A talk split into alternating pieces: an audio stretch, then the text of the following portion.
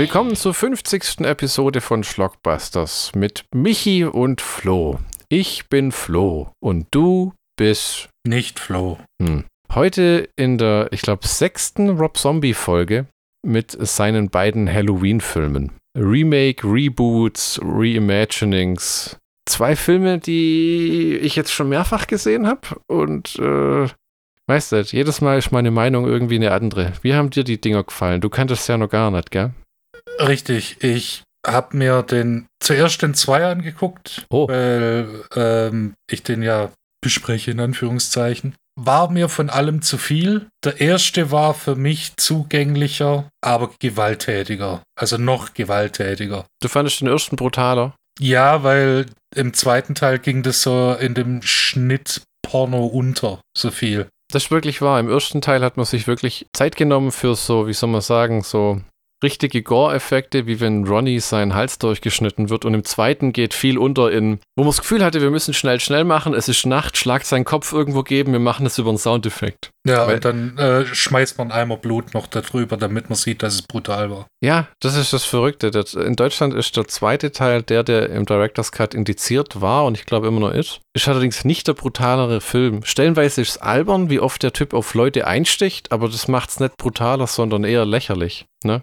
Gut, da kann man sich jetzt drüber streiten. Die Krankenschwester im zweiten Teil, auf die er, glaube ich, ein Dutzend Mal niedersticht, ja. wild grunzend und alles. Und die scheiß Hillbillies. Ja, das ist ja das, was mir Rob Zombie teilweise vorwirft, ist, dass er jeden Film, den er macht, ähm, sind die Charaktere so White Trash Hillbilly-Figuren. Man kann übrigens sagen, einen sehr eigenen visuellen Style und auch die das Set-Deko und das sieht schon alles exakt gleich aus, muss man sagen. Ne? Wenn das so, findest du nicht? Doch, und ich finde es ja gar nicht so schlecht, weil das dann seine eigene Bildsprache ist. Ja, aber ich muss sagen, vor allem unter Angesicht des neuen Halloween-Films von 2018, der ja als direkte Fortsetzung zum ersten läuft, sieht, wirkt das alles etwas fehl am Platz hier. Das ist auch, ich muss e-, ehrlich sagen, der, alle Filme, die der macht, haben immer einen Vibe, wie wenn sie in den 70er spielen. Aber zum Beispiel ähm, 31st und auch die Halloween-Filme spielen ja im heutigen, also im Hier und Jetzt, ne? Ja, und ähm, Salem auch. Ja, stimmt. In Salem sieht man sogar jemand ein Mobiltelefon benutzen. Ja, aber das gefällt mir an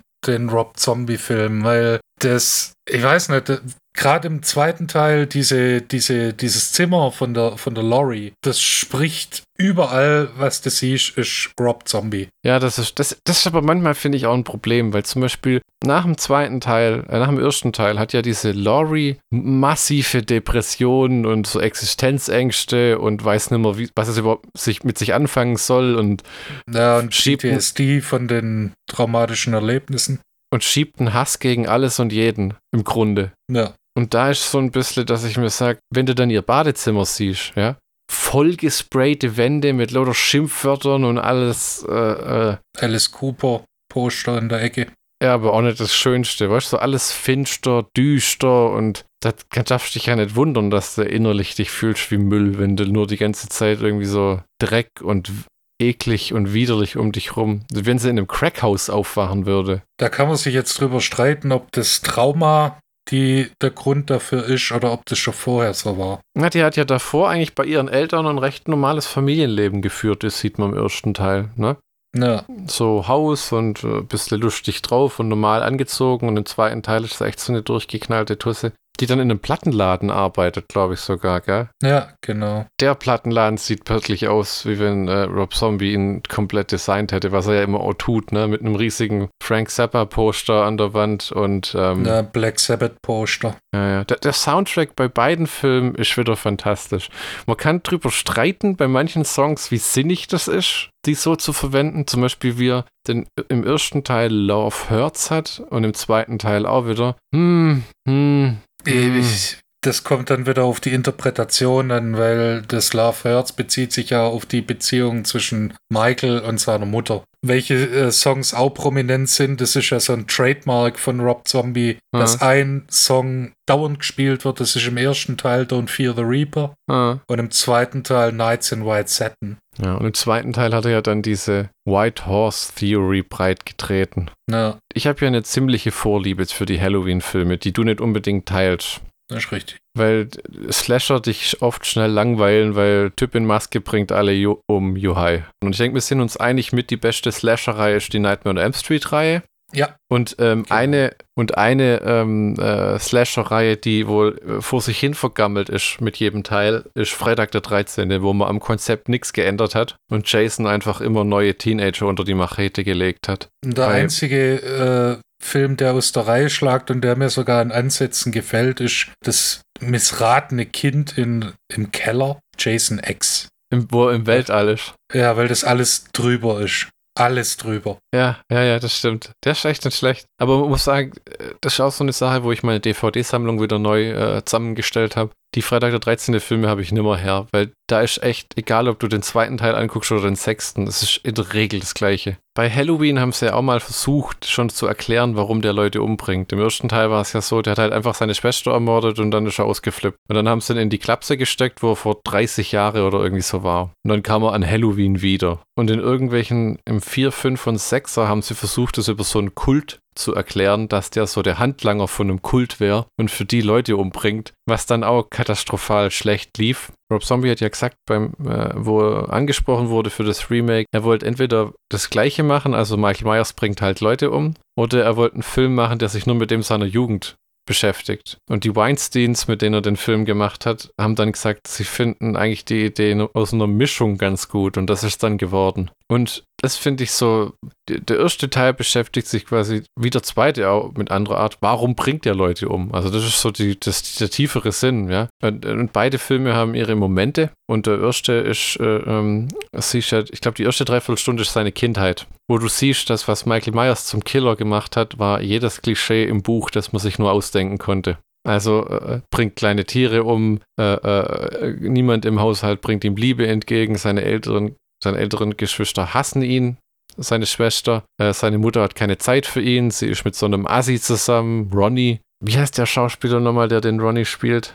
Äh, William Forsythe. Genau. Der wohl den heftigsten Assi spielt in dem Film, den ich je irgendwo mal gesehen habe. Ja, und der misshandelten Michael auch. Ja, der hat ihm ja angeblich irgendwas gebrochen, ne? Ja, äh, hier, der Ronnie hat sich die Finger gebrochen, als er Michael verdroschen hat. Ja, ja, genau, genau. Und äh, dann in der Schule ist natürlich auch noch das Hassobjekt von einem Bully, äh, gar nicht, wie man es im Deutschen nennt, Peiniger einfach, der ihn äh, ja, ja, Mopper. Mopper und Mopper, ja, genau. Neudeutsch. Und also das ist so ein, so ein totaler Clusterfuck. Ja, das Kind hat keine Ahnung, hat keine Kindheit, weiß nicht, wie es ist, in einer liebenswerten Familie aufzuwachsen. Und dann, als dann an Halloween auch nur keiner mit ihm Süßigkeiten sammeln gehen will, denkt er sich, fuck it, dann bringe ich halt alle um.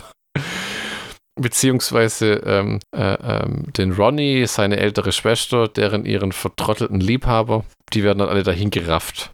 Und im zweiten Teil ist ja dann dieses so ein bisschen Fast and Furious mäßig. Family is forever. So, ja. äh, so, äh, ja, seine, seine jüngere äh, Schwester, das ist ja die einzige, die er mag, neben seiner Mutter. Ja, aber äh, wo die dann versucht, ihn umzubringen, erklärte ihr im Grunde genommen auch einen Krieg, ne? Ja. Äh, fangen wir mal textbuchmäßig an. Also Halloween ist von 2007, Regisseur ist Rob Zombie ähm, und unter den Schauspielern sind einige prominente und Rob Zombie bekannte. Da hätten wir seine Frau, Sherry Moon Zombie als Deborah Myers, William Forsythe als Ronnie, ähm, Michael Myers Stiefvater, Richard Lynch als äh, Schuldirektor Chambers, weil ja Zombie ist auch einer, der so gern so Horrorfilmlegenden sich holt.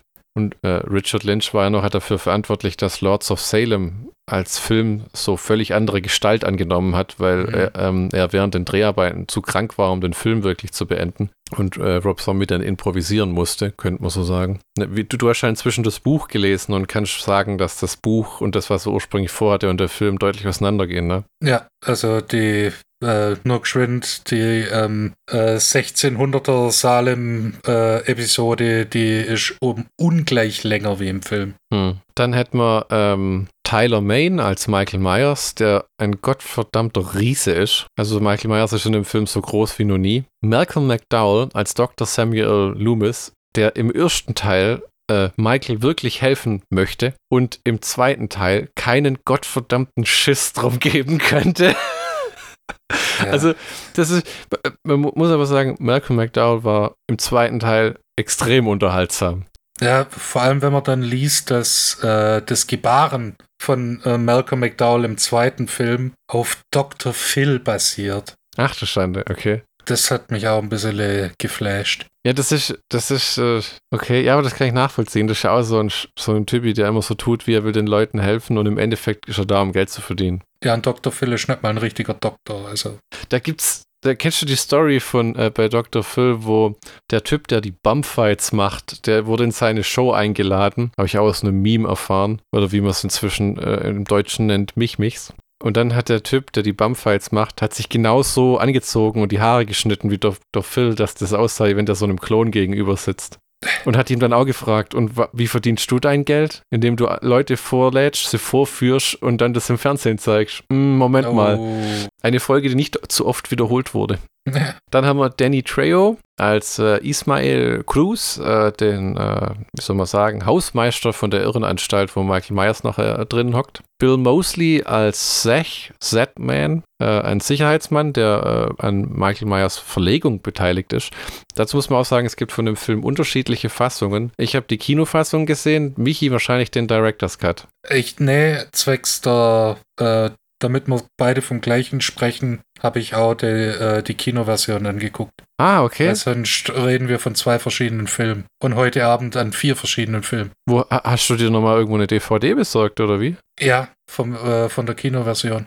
Echt? Ja. Hast du noch gekauft, oder wie? Noch geschwind, ja. Die, die oh. gab es bei Müller. Ach du je, okay. Das ist definitiv die bessere Version von dem Film. Und äh, wie ich finde, einfach auch die besseren Szenen, weil du unter anderem Bill Mosley hast du im Director's Cut gar nicht, dafür andere Scheußlichkeiten. Ja. Dann haben wir äh, Lou Temple, auch als Security Guard. Dann Udo Kier, der großteils der Schere zum Opfer gefallen ist, weil Malcolm McDowell sich am Set einen riesen Spaß draus gemacht hat, diesen deutschen Schauspieler mit seinem granatenstarken deutschen Akzent im Englischen von vorne bis hinten so zu verarschen, dass der Mann so genervt war, dass er schon gar keinen Bock mehr hatte eigentlich. Ähm, Ken Faree als Big Joe Grizzly, was ich sagen würde, wahrscheinlich dein Lieblingscharakter war. Ja. Auch wenn der nur äh, äh, äh so zwei Minuten im Film ist, aber der ist fantastisch mit dem It's Joe Grizzly, Motherfucker.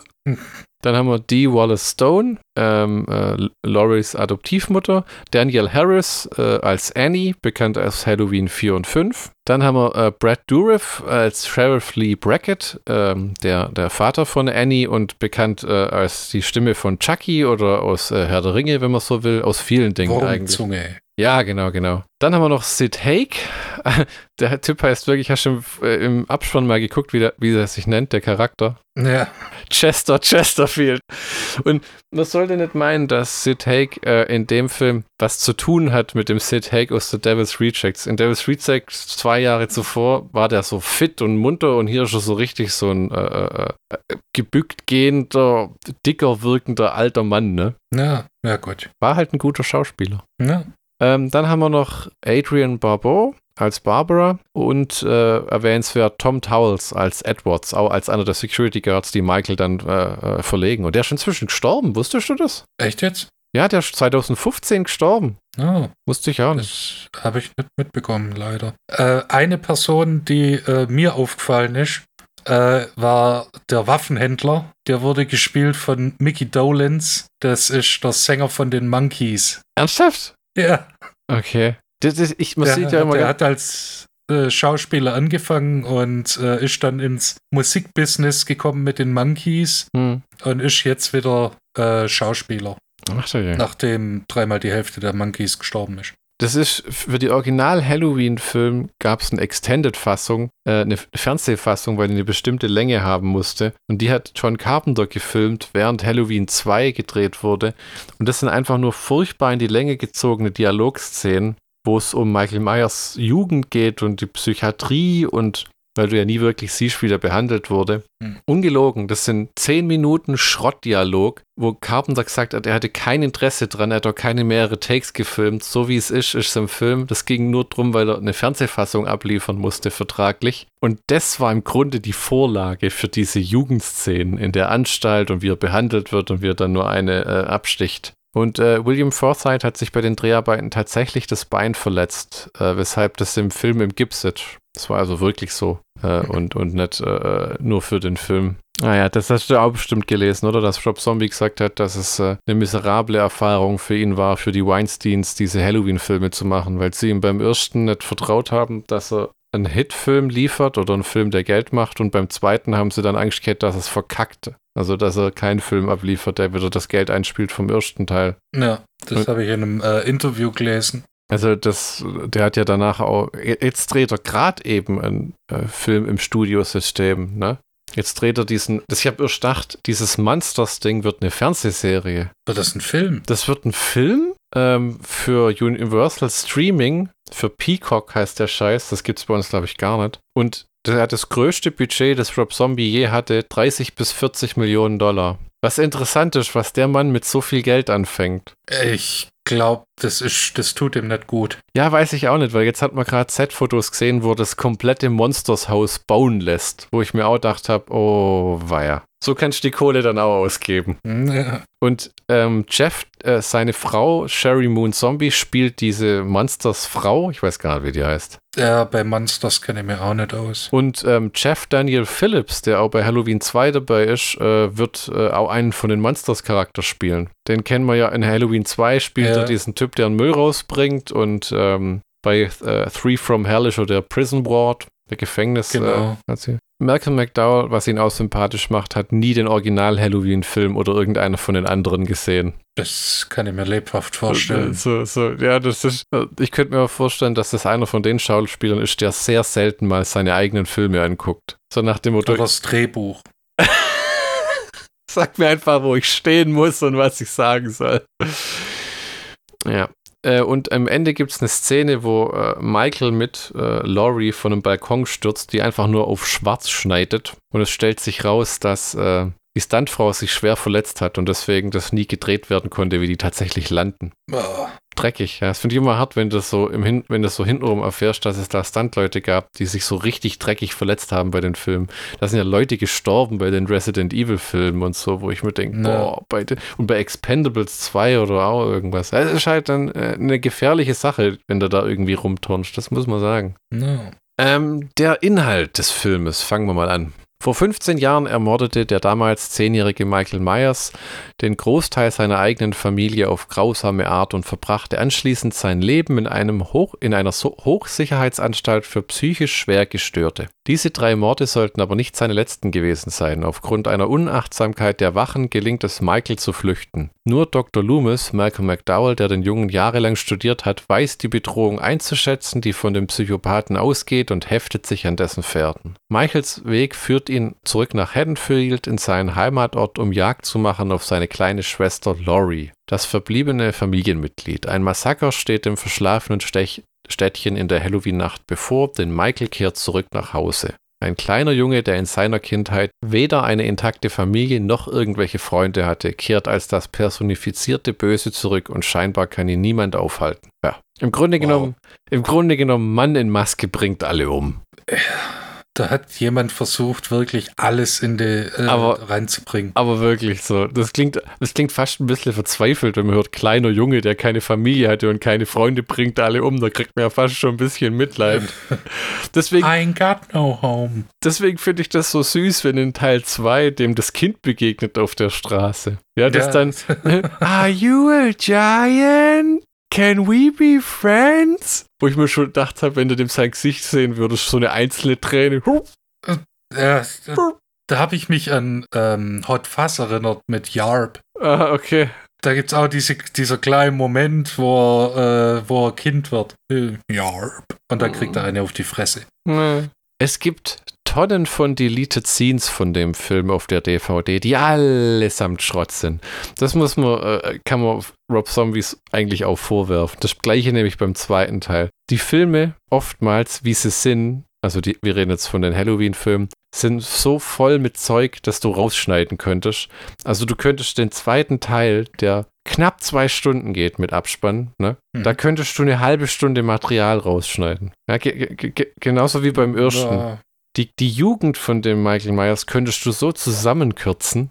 Brauchst, das brauchst du eigentlich alles gar nicht. Ja, das ist immer so eine Sache, weil dieser äh, Rob Zombie-Ansatz, das Ganze äh, aus der Sicht von Michael Myers zu machen, dass, dass man den auch ein bisschen vermenschlicht, was in vielerlei Hinsicht auch ein bisschen daneben gegangen ist, hm. fand ich an sich interessant, weil ich halt mit dem Originalzeug nichts anfangen kann. Hm. Das war ein interessanter Take. Aber ähm, wenn ich mir schon die, auf Wikipedia die verschiedenen Längen angucke, hm. ungekürzte Kinofassung 105 Minuten, Director's Cut 116 Minuten, Blu-ray 110 Minuten. Da denke ich mir halt, ja, okay, und jetzt, was soll mir das als Filmfan sagen? Welche Fassung muss ich mir jetzt angucken? Hm. Welche ist die bessere? Weil äh, mir gibt so Gore-Einlagen, sind zwar, finde ich ja ganz nett, bin ja auch ein äh, bisschen Fan von Fulci etc., aber das, das kreide ich den Halloween-Film an, die sind von allem ein bisschen zu viel. Hm, hm. Ja, der Film hat insgesamt drei ausufernde Teenager-Sexszenen, wo man jedes Mal froh ist, wenn Michael endlich dazwischen schneidet und den Belgern den Kopf abschneidet. Das muss halt nicht sein. Es geht auch ohne. Ja, oder eine tut's auch. Ja, es ist so, Rob Zombie ist halt auch einer, der eine Vorliebe dafür hat, dass die Schauspielerinnen, die er im Film hat, eigentlich alle nackt rumlaufen. Ne? Ja. ja. Der Film beginnt mit dem Zitat am Anfang: Die dunkelsten Seelen entscheiden sich nicht für den Abgrund der Hölle, sie reißen sich davon los und wandeln unter uns. If there's no room in hell, so the dead will walk the earth. So klingt's ein bisschen, ne? Wie findest du die Idee, dass äh, man sieht ja, dass Michael schon als Kind Masken trägt, um sich irgendwie in eine andere Identität äh, flüchten zu wollen in diesem verrückten Haushalt? Also die etablieren ja fest, er trägt diese Masken als Realitätsflucht, ne? Ja, dass er nicht er selbst sein muss. Ja, genau. Weil nachher in der Irrenanstalt hat er ja einen Raum voller Masken, hunderte von Masken, Masken, Masken, Masken. Und scheinbar erfahren wir ja später, hat er es irgendwie geschafft, die William Shatner, also hier zum 80.000. Mal, falls es jemand noch nicht weiß, die Halloween-Maske aus dem Original basiert auf einer weiß eingefärbten William Shatner-Maske. Ähm, und die hat er tatsächlich am Dachboden versteckt mit der Mordwaffe, wo ich mir auch gedacht habe, wirklich, das hat nie jemand gefunden? Offensichtlich nicht. Und wie hat Klein Michael das unter die Dachdielen genagelt? Und er gesagt, so, jetzt habe ich sie umgebracht, jetzt muss ich nur noch vier Dielen entfernen und wieder reinnageln, damit ich die später schön theatralisch mit bloßen Händen aus dem Boden reißen kann. Ja, gut. Äh, das sind so, so ein paar Logiklöcher drin. Da wollen wir nicht weiter drüber reden. Ja, weil das eh, weil, weil das eh nichts bringt. Bist du eigentlich, äh, äh, hast du irgendwann mal durchgedreht mit dem ganzen, im zweiten Teil ist es noch schlimmer, aber mit dem ganzen Geschrei und Gekeife, das manchmal in den Szenen umhergeht. Zum Beispiel die Küchenszene am Anfang, wo die am Frühstückstisch sitzen, wenn man das so nennen will. Das Baby schreit, die sprüllen sich an und ja, ich bin eh kein großer Fan von Geschrei, deshalb. Ah, okay. Ja, aber das hat war... man halt durchgelitten. hm. Ich muss sagen, Sherry Moon Zombie wird mit jedem Film besser, schauspielerisch. Ja, ich fand sie in Three from Hell, dem neuesten, wirklich fantastisch. Wenn du die Filme so ein bisschen back-to-back -back siehst oder wenn du dir die Chronologie der Film, Rob Zombie-Filme ins Gedächtnis rufst, dann siehst du wirklich, wie sie mit jedem Film besser wird. Hm. Was beeindruckend ist, wenn man bedenkt, dass sie nur mit ihrem Mann arbeitet und nicht unbedingt viel Übung bekommt, ne? Ja. Das ist ja, die hat einmal noch in Toolbox Murders von Toby Hooper, der wohl mit Rob Zombie befreundet war, mitgespielt. Genau. Dann hat sie gesagt, sie will das eigentlich nicht machen. Aber dafür kannst du es gut. Ja, wirklich, muss man echt sagen. Ähm, das Kind des Michael Myers Mobber spielt in dem Film, war ja in den Spy Kids Filmen eines der Spy Kids und der lustigerweise äh, hat Rob Zombie am Set erzählt, hat der Schauspieler viel Scheiße kassiert, weil die Kinder am Set und die Schulstatisten ihn immer aufgezogen haben mit der Spy Kids Nummer. Da hat er wohl viel dumme Sprüche sich anhören müssen. Tja, das ist Pech. Also, das ist auch ein hartes Los für Kinderdarsteller. Äh, es ist wirklich immer ein hartes, äh, was ich gar nicht verstehe, weil die Spy Kids-Filme waren wirklich cool. Es waren ja so Kindergeheimagenten. Die habe ich mir auch reingezogen damals. Ich fand die gut. Ja, ich ich habe nie richtig verstanden, warum Robert Rodriguez diese Kinderfilme macht, die offensichtlich auch nie so sein Ding waren. Wahrscheinlich um Geld zu verdienen. Wahrscheinlich, ja, ja, wahrscheinlich um Geld zu verdienen. Ähm, und Michaels erster Mord ist ja dann direkt dieser, äh, sein Peiniger, den man mit einem Holzstock äh, auflauert, oder eigentlich ist das eher schon ein schwerer Ast, und ihn dann zu, zu Tode prügelt, glaube ich tatsächlich, ne? Ja, ja In so einem ja. Moment, der sehr stark an Devil's Rejects erinnert, bevor Bill Mosley dieses I am the Devil when I do the Ja. devil's work. wenn er, äh, ähm, das ist sowieso, der Halloween-Film, finde ich, ist der eine Rob Zombie-Film, der sich anfühlt, wie wenn einem ihm einer gesagt hat, am Devil's Reject Set könntest du jetzt einen Halloween-Film drehen und er so, hä? hä? Moment, wie, was? Jetzt? Ich hab, oh, äh, weil buchstäblich so gut wie jeder, der in Devil's Rejects war, ist in Halloween auf die ein oder andere Weise. Stimmt, jetzt wo du das sagst. Ja, du hast wirklich, du hast, äh, äh, du hast die drei Hauptdarsteller, also The Ja. Devil's Rejects, ne? Du hast Danny Trejo, du hast äh, ähm, Tom Towles, du hast äh, ähm, William Forsythe, du hast äh, ähm, ähm, Dee Wallace und ähm, ah, die andere vergesse ich immer noch, die Mutter Firefly gespielt hat, die ist auch mit dabei. Äh, Leslie Easterbrook, Hm, genau, ja. Der Ken Foray. Nee, Clint Howard, ja, Ken Forever auch. Ja, stimmt, tatsächlich. Wahnsinn. Aber das muss ja auch direkt daneben danach gewesen sein, ne? Devil's Rejects ist von 2005, also 2004 dann dreht, ne? Und Ja. Halloween 2007, dann wird er den in 2006 wahrscheinlich äh, äh, gleich nachgeschoben haben hinterher. W- Wenn du dir das überlegst, das, Ja, das, wie, wie kurz nacheinander das kommen ist. das ist, das, das wirkt ja immer so, ähm, wenn du viel, auf mich auch manchmal, wenn du viele Jahre später das wieder siehst, denkst, ah ja, gut, hier und da und dann war zwei Jahre dazwischen. Arschlecken eben nicht. Der muss ja, während er Devil's Rejects gemacht hat, schon in Verhandlungen gewesen sein, von wegen Halloween und Drehbuch schreiben und Pipapo und Budget und Vorstellung, weil das dauert ja auch alles. Das passiert nicht über Nacht. Ne? Und dann Ja. dreh, wobei bei den Halloween-Filmen habe ich auch schon gehört, dass die die teilweise im Jahr, wo sie rauskamen, erst gedreht haben, auch, weil das sind ja keine CGI-Filmchen, wo du dann noch irgendwie eineinhalb Jahre brauchst, bis dann da irgendwie die Effektszenen fertig sind. Ja, ich sehe es gerade. Am 31. August äh, kam der Film in die amerikanischen Kinos und äh, die Dreharbeiten äh, haben geendet am 22. März desselben Jahres. Wahnsinn, oder? So, so, so richtig klassisch. Schnell zusammenschneiden, Soundtrack drunter. Wobei, das muss man, äh, kann man ihm vielleicht vorwerfen. Die beiden Filme leihen sich ziemlich heftig die Original-Carpenter-Musik. Also du ja hast. gut, das, das kannst du nicht vorwerfen, weil das ist das, was, was es ein Halloween-Film macht. Ja, das stimmt schon, aber ähm, ich fand zum Beispiel beim 2018er die Idee dann gut, zu sagen, warum schreibt uns John Carpenter nicht einfach einen neuen Soundtrack dazu? Ne? Auf die Idee ist gar niemand gekommen. Ja, weil jeder dachte, John Carpenter will gar nichts mehr damit zu tun haben. Ja, der, der hat ja dann gesagt, er findet das fantastisch. Er schreibt nur Soundtracks für 14 weitere Halloween-Filme, solange sie ihn dafür bezahlen. das ist halt, äh, John Carpenter ist eh ein sehr sympathisches Kerlchen. Den haben sie gefragt im Interview, what do you think of the remakes of your movies? Dann hat er gesagt, I don't think of them at all, but every time they make one, a check magically flows into my hand. Und der hat ja auch, Rob Zombie hat sich auch den Segen von John Carpenter geholt, um den Film zu drehen, der einfach gesagt hat, mach, mach, mach. Mir im Grunde genommen egal. Es gibt wie viele von den Dingern neun? Äh, ich glaube nicht, dass du. auf einen mehr oder weniger. Ich habe mir gerade einen neuen Synthesizer gekauft. Ist alles cool. Ja, in einem anderen Interview hat er mal gesagt, ich bin ein alter Mann, lasst mich in Ruhe und schickt mir Geld. Hm. ähm, ja, in der einen Szene dann äh, sitzt Michael am Bordsteinrand, Love Hurts läuft, die Szene wird hin und her geschnitten zu seiner Mutter, die strippt. Zu Love Hurts. Ja, genau. Und ähm, er wollte Süßigkeiten sammeln gehen mit seiner Schwester, die aber anstattdessen lieber ihren Freund vögelt. Das finde ich ein bisschen lahmarschig, dass sie so die Maske eingeführt haben von Michael Myers in dem Film. Ihr Freund von seiner Schwester hat die halt dabei gehabt. Ich fand die Idee okay, weil wie hätte sie denn sonst. Es wirkt halt sehr arg künstlerisch, damit man alles irgendwie schnell auf einen Haufen bekommt. Warum muss der die Maske schon aufhaben, wenn er als Kind jemanden umbringt? Das kann ja auch später kommen. Ja, aber das, das, wissen amerikanisch, das amerikanische Kinopublikum weiß dann nicht, dass sie einen Halloween-Film angucken. Da muss der, äh, die Theme von John Carpenter kommen und da muss die Maske kommen. äh, Und irgendeiner muss ein Messer in der Hand haben, weil sonst raffen die das nicht. Das sah so bescheuert aus, dieses kleine Kind in dieser überdimensionierten Riesenmaske. Ja gut, er wächst ja noch drin rein. Ja, ja.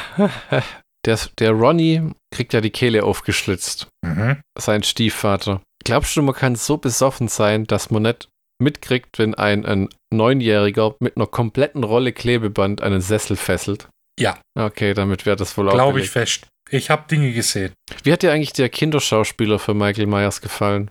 Äh, sowohl im ersten als auch im zweiten Teil äh, fand ich die ganz gut. Gell, muss man sagen. Im zweiten Teil haben sie ihn äh, recastet, weil der halt dann deutlich zu alt war, um für diese Rückblenden herzuhalten. Ja. In beiden Filmen wirklich gut. Nicht nervig, das ist immer das Schwierige. Und nicht unnatürlich. Ne? Ja. Und dann mit äh, den Morden und äh, äh, ähm, dem Chaos, das beginnt, haben wir auch Ma- Malcolm McDowell, der im Film anfängt aufzutreten, als Dr. Samuel. Loomis, der Michael untersucht in Smith Grove, dem Sanatorium, wo das Spike dann einsetzt. Ja, Und wo Ähm. man dann auch den geistigen Verfall von Michael mi- äh, sieht und mitkriegt. Und da, da auch Kudos äh, zu dem Darsteller. Du meinst, wie das Kind immer mehr abbaut und sich zurückzieht und äh, Ja. irgendwann aufhört zu redet und ähm, Das ist echt komplett starker nicht, Tobak. komplett nicht rafft, was er überhaupt getan hat. So, Michael, do you, do you, what do you remember about Halloween? Und das, Ki- der, der,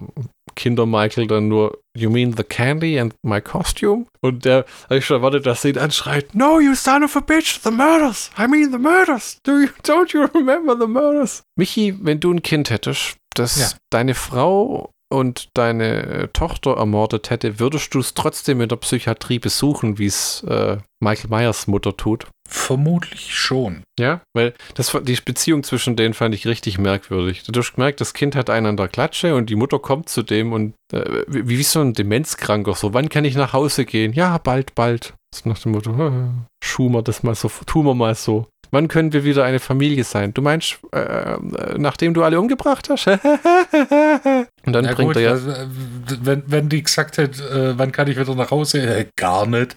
Wann können wir wieder eine Familie sein? Ja, nach dem derzeitigen Personalwechsel Hm. sieht's gerade schlecht aus. Fick dich. Weißt Dann du, das ja. Und das ist ja immer noch ein Teil von dir, weil das dein Kind ist, ne? Hm, ja gut, da ist wohl irgendwo recht, aber ich glaube, ich würde mich schwer tun. Ich meine, Dass es Ähm. den Stiefvater äh, umgebracht hat, geschenkt. Die Schwester, damit habe ich ein Problem.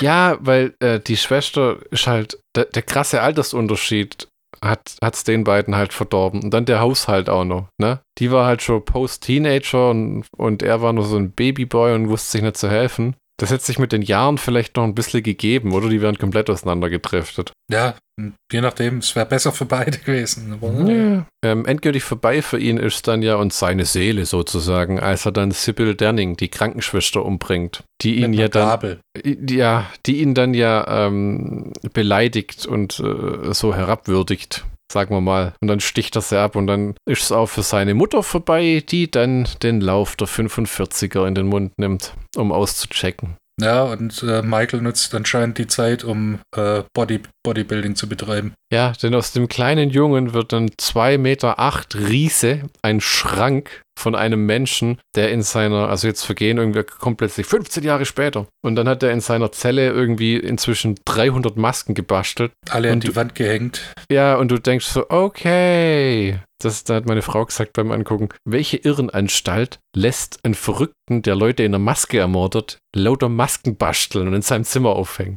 Da habe ich mir auch gedacht, hm, ja, das ist wohl irgendwo wahr. Ne? Und wenn du eine Persönlichkeitsstörung heilen willst, ist es vielleicht auch nicht sonderlich zuträglich, wenn du einen maskierten Mörder in einer Maske rumlaufen lässt die ganze Zeit. Ja, aber es stand so im Drehbuch. So ist wahr. Und es sieht halt gut aus. Weil äh, Onkel Zombie findet das halt toll mit den ganzen Masken und ein paar hat er wahrscheinlich selber noch zu Hause. Der hat wahrscheinlich alles selber gemacht, mein Freund. Oh ja. ja das einzige Mal, wenn es wirklich schade ist, dass er jemanden umbringt, ist, ist wenn er Danny Trejo kalt macht. Ja, das habe ich auch. Die meisten haben es verdient oder sind einfach nur so Nebencharaktere, aber Danny Trejo, der ihn wirklich gut behandelt und ihm auch zuspricht, äh, es hat ja immer eine ganz andere Wirkung, wenn Danny Trejo zu einem hinter Gittern sagt, er weiß, wie es ist und so, ne? Weil der saß ja selber jahrelang im Knast. Ja, Ähm, und ähm, hat dann angefangen als Stuntman. Das ist schade, wo er den dann recht brutal umbringt. na, zuerst äh, halb ertrinkt und dann den Rest mit dem alten Fernseher. Ja, hm. Natürlich braucht Michael in dem Film auch sein passendes Outfit und er hat es gern bequem und frei hängend, deswegen mag er einen Strampler, ähm, so ein äh,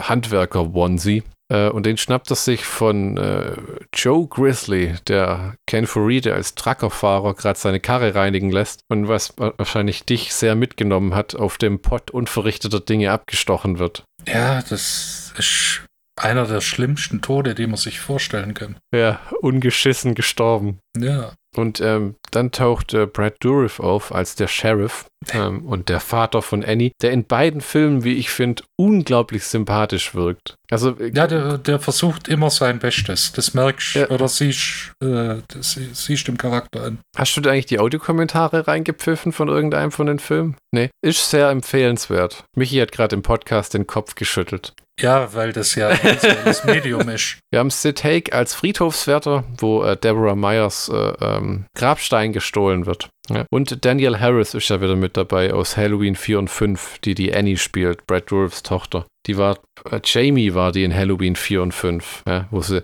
am Ende von Halloween 4 wollten sie Jamie zum Killer machen und dann hat Mustafa Akkad gesagt, ich glaube, wir haben das mit dem dritten Teil schon probiert, mit dem anderen Killer, lief nicht so doll. Fahrt die Nummer einfach zurück auf äh, Michael Myers ist wieder da und, und hat den Brunnenschacht überlebt und da, da, da, da, da und jetzt alle rennen weg, ihr wisst schon. Das war ja auch so, die Reihe hat wieder neu aufgelebt mit dem vierten Teil und war ein Box-Office-Erfolg und dann haben sie den fünften innerhalb von acht oder neun Monaten fertig gemacht und rausgerotzt im nächsten Jahr. Und es war eine verdammte Katastrophe, die den Franchise erstmal wieder für, glaube sieben Jahre beerdigt hat. Das ist immer so ein Hollywood-Problem.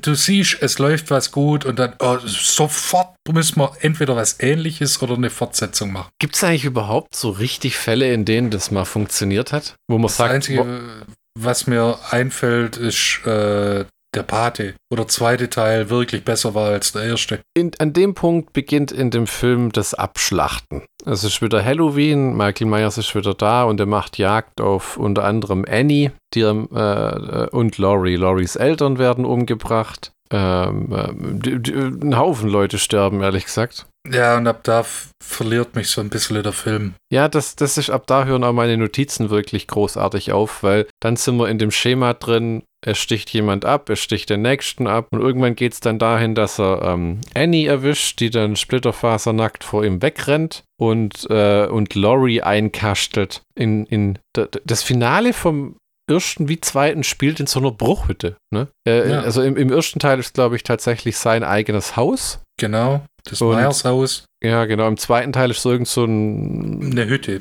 Eine Hütte. Wo er sich halt versteckt hält. Ja, und im ersten hat er dann den Grabstein seiner Mutter und dann zeigt er äh, ihr dieses Bild seiner Schwester von sich mit ihr auf dem Arm als Baby und die blickt überhaupt nicht, was er von ihr will und der nur so, äh, äh. Wo ich mir auch denke, tatsächlich, wo ich den Film das erste Mal gesehen habe, habe ich es auch nicht kraft. Und ich dachte, ach so, das ist das Baby von damals, okay. Und was erwartest du jetzt, dass die sagt, oh, oh, ey, oh, oh, oh, groß bist vorne. Hm. Das passiert ja erst im zweiten Teil und das nimmt dann einen ganz dunklen Lauf. Ach, ist das mit dem Bild im zweiten Teil? Ich dachte, das war im ersten. Nee, nee, äh, äh, im zweiten Teil äh, bringt Dr. Loomis dann das Buch raus, ah, ja. wo, äh, äh, wo dann Laurie äh, versteht, dass sie nicht Laurie Strode ist, sondern Angel Myers. Und völlig sich daneben benimmt, ne? Ja, und dann völlig depressiv in selbstzerstörerischen. Ist das, was die an Tag legt, ist das, was man manisch-depressiv lenkt? Dieses extreme Stimmungsschwankung von Heulen, Nervenzusammenbruch und dann macht sie plötzlich Party und dann mittendrin wieder. Oder hat die einfach nur eine das fette ist, Psychose? Das ist erstens manisch-depressiv und zweitens ähm, vermutlich auch ein Trauma. Mhm. Also ein Trauma kann sich ja verschiedenartig äußern und das unter anderem auch eine manische Depressivität. Mhm. Wobei man jetzt sich streiten kann, ob die Medikamente da, oder, ja, nee, die Medikamente hat sie ja zu dem Zeitpunkt dann schon mehr im zweiten Teil. Ja, ja, ja. Um den ersten Teil ähm, zu Ende zu bringen, Schlockbusters count technisch, wobei man kann über das Ende wahrscheinlich noch reden, das ist ziemlich abgefuckt, wo die kämpfen und im zweiten Teil siehst du ja dann auch, wie stark Laurie eigentlich verletzt ist, wo du auch dachtest, mhm. oh, das habe das hab ich nicht gedacht, dass die so arg verletzt ist, weil ihre Hand ist Schrott und also, was sie an der zusammenflicken, das hätte ich nicht in so viel Details sehen müssen. ähm, die brechen über den, also gibt es ja auch diese Szene im Original, wo Jamie Lee Curtis ihn, äh, oder Dr. Loomis ist, das ihn über die Balustrade wirft und liegt er unten und ist dann verschwunden. In dem Fall Laurie und Michael brechen über die Balustrade, landen unten und sie sitzt auf ihm, will ins Gehirn wegschießen und schafft es dann auch. Mhm. tut einen Jauchzer und dann kommt der Abspann. Oder man könnte auch sagen, sie kreischt wie eine Gestörte für eine halbe Minute und dann kommt der Abspann. Ähm, es sei noch erwähnt, Malcolm McDowell ist unterhaltsam anzusehen, aber kein Vergleich zu Donald Pleasant zum Original. Der einfach, wie ich finde, ein ganz anderes Kaliber von Schauspieler war. Ja, das ist halt noch richtig alte Schule. Hm. Also Schlockbusters Count, wir haben eine tolle Besetzung, die äh, Spaß macht äh, zuzugucken. Wir haben äh, tolle Effekte, tolle Sets, einen tollen Soundtrack. Es ist ein unterhaltsamer Film. Er ist sehr brutal, er ist sehr abgefahren. Er ist, wenn man das so sagen kann, kann was man vom zweiten sagen kann, er ist sehr laut. Mhm. Ne? Sehr viel Durcheinander, Chaos und Stress und Terror und Psychoterror und man kann auch drüber nachdenken, wie sinnvoll es ist, wenn die Charaktere im zweiten Satz Fuck sagen, dass im zweiten Teil nur auf die Spritze getrieben wird von Richard Ja. Brake, ne? Ja. Ähm, aber es ist schon ein unterhaltsamer Film, den man mal angucken kann. Ob man auf DVD haben muss, sei dahingestellt. Äh, Da, das Ja, ist so, da würde ich, da würde ich fast sagen, äh, als Rob Zombie-Film natürlich, aber es ist äh, äh, kein Film, auch für mich nicht, als großer Halloween-Fan, wo ich sage, wenn ich jetzt einen Halloween-Film gucken will, dann den. Weil Rob Zombie schafft es immer, finde ich, in seinen Filmen ein ganz anderes Level an Gewalt und Terror zu erzeugen, als das viele andere hinkriegen. Ja? Wenn man jetzt so den sechsten nimmt oder den zweiten, das ist halt sind normale Slasher-Filme, aber hier, der Mann kann menschliches Leid sehr gut schreiben. So, Ja. auch, auch wenn es. Klischees sind, äh, ja, wirklich, auch wenn es Klischees sind, aber wie das alles zusammenpasst, wo du denkst, echt so, ja, was, so viel anderes wäre aus dem Michael nicht geworden. Entweder ein Serienmörder oder ein völlig zurückgezogener, der sich Ja, von so der Menschheit Eremit. abkappt. Ja, ja, genau. Was er ja tatsächlich im zweiten Teil dann eigentlich auch ist, erstmal, ne? Ja, ja. Womit wir auch schon beim zweiten Teil wären. Oder hast du noch was hinzuzufügen? Mein persönlicher äh, Michi Schlockbusters Count oh. oder äh, Schlockbusters Fazit vielmehr. Selbst als nicht Halloween-Fan und nicht Slasher-Fan kann man sich den Film mal angucken. Hm. Wenn man ein Fan von Rob Zombie ist, eh.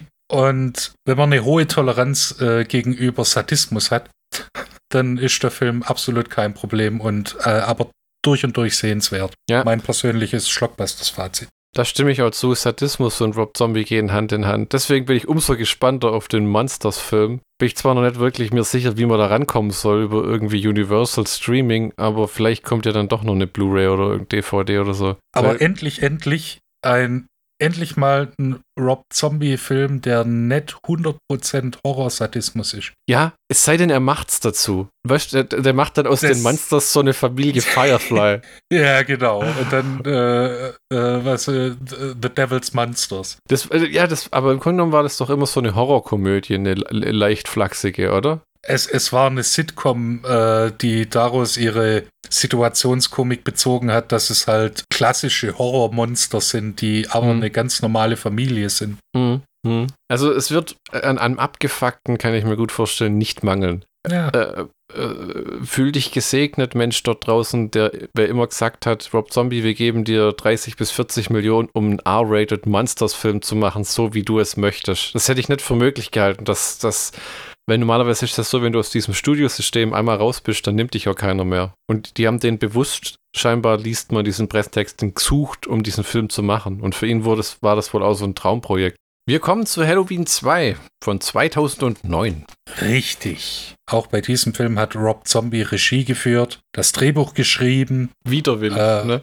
Oh ja. wo er gesagt hat, es gibt so ein Gerücht, ähm, das besagt, er hat nur Regie geführt und den Film gemacht, weil er nicht wollte, dass jemand seine Vision des Halloween-Universums zerstört. Scheinbar haben die Weinsteins einfach sich gesagt, fuck it, machen wir einen zweiten Teil, das muss ja nicht er sein. Und dann hat er gesagt, scheiß drauf, dann mache ich's halt. Und man muss es ihm lassen. Er hat den Karren so gegen die Wand gefahren, dass es danach auch wieder vorbei war mit Halloween. Ja, bis zum nächsten Halloween-Reboot. Ja, aber immerhin äh, neun Jahre war Ruhe. Oh. Also Rob Zombie war auch Produzent, äh, neben dem Gatekeeper Malik Akkad, der Sohn von Mustafa Akkad. In den Hauptrollen Tyler Main als Michael Myers, Scout Taylor Compton als Laurie Strode, Malcolm McDowell als Dr. Samuel Loomis, Sherry Moon Zombie als Deborah Myers, äh, Danielle Harris als Annie Brackett, Brad Driff als Sheriff Lee Brackett, Bria Grant als Mia Rockwell und in einer Nebenrolle als sich selbst Weird Al Yankovic. Von allen Leuten. Rotzen wir mal geschwind die Handlung runter, wa? Hm. Ein Jahr nach der Halloween-Nacht des Schreckens hat sich Laurie Strode immer noch nicht von ihren Erlebnissen erholt. Im Gegenteil. Das einst lebhafte Mädchen hat sich in ein depressives und lethargisches Nervenbündel verwandelt. Michael Myers, dessen Leiche auf dem Transport ins Leichenschauhaus verschwand, sucht sie nächtlich in ihrem Träumen heim. Und selbst therapeutische Behandlung vermag nicht, ihr das Trauma zu nehmen. Was sie nicht weiß, aber fürchtet, ist Fakt. Michael hat, in den hat sich in den Wäldern zurückgezogen und hat überlebt und bricht nun, kurz vor Halloween, auf nach Haddonfield, um auf Geheiß seiner toten Mutter Deborah die Myers-Familie endgültig in einem blutigen Ritual zu vereinen. Da kommt mir jetzt gerade auch wieder, dass das Nightmare und Elms, äh, Freitag der 13. Parallelen hat, ne? Mit diesem Töte sie alle, töte sie Jason. Ja.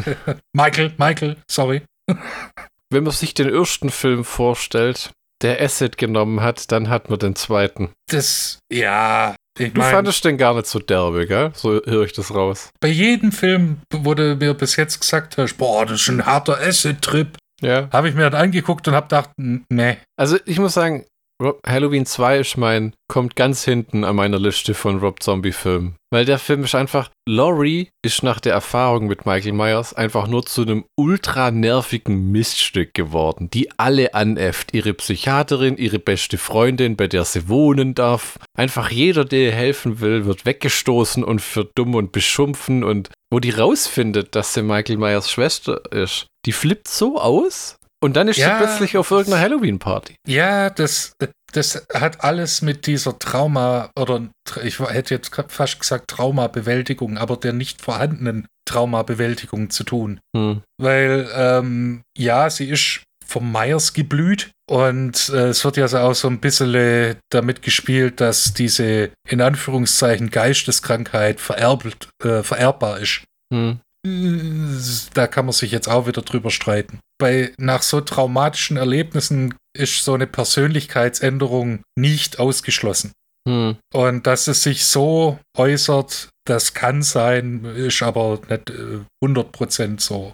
Man muss sagen, der Film fällt aus dem Raster der normalen Halloween-Teile, ne? Weil irgendwie, da wird der, am Anfang geht es nahtlos weiter. Annie läuft die Straße runter, bekommt von ihr, von, von dem Sheriff die Waffe abgenommen und dann geht es zwei Jahre später, in denen auch erklärt wird, dass Michael mehr oder weniger einfach nur Forrest Gump-mäßig geradeaus gelaufen ist durch die Lande. Ohne ein festes Ziel, hat sich von Tieren ernährt und. Ja, und da hinkt's für mich schon wieder, weil der Mann sollte tot sein. Aber nein, er hat's doch wie irgendwie überlebt, ohne ärztliche Hilfe. Das ist aber das ist immer das Gleiche. Was den Mann am Leben erhält, ist das Boxoffice. Im ersten Teil wurde dem gerade in den Kopf geschossen. Sein Hirn ist auf das Mädel geflogen. Ja? ja. Das ist genau wie am Ende von dem 2018er Halloween verbrennen die den. Die stecken ja. den in einen Stahlkäfig mit Stangen und haben den in Brand gesteckt. Das ganze Haus. Und jetzt in der Fortsetzung, wo man im Trailer sieht,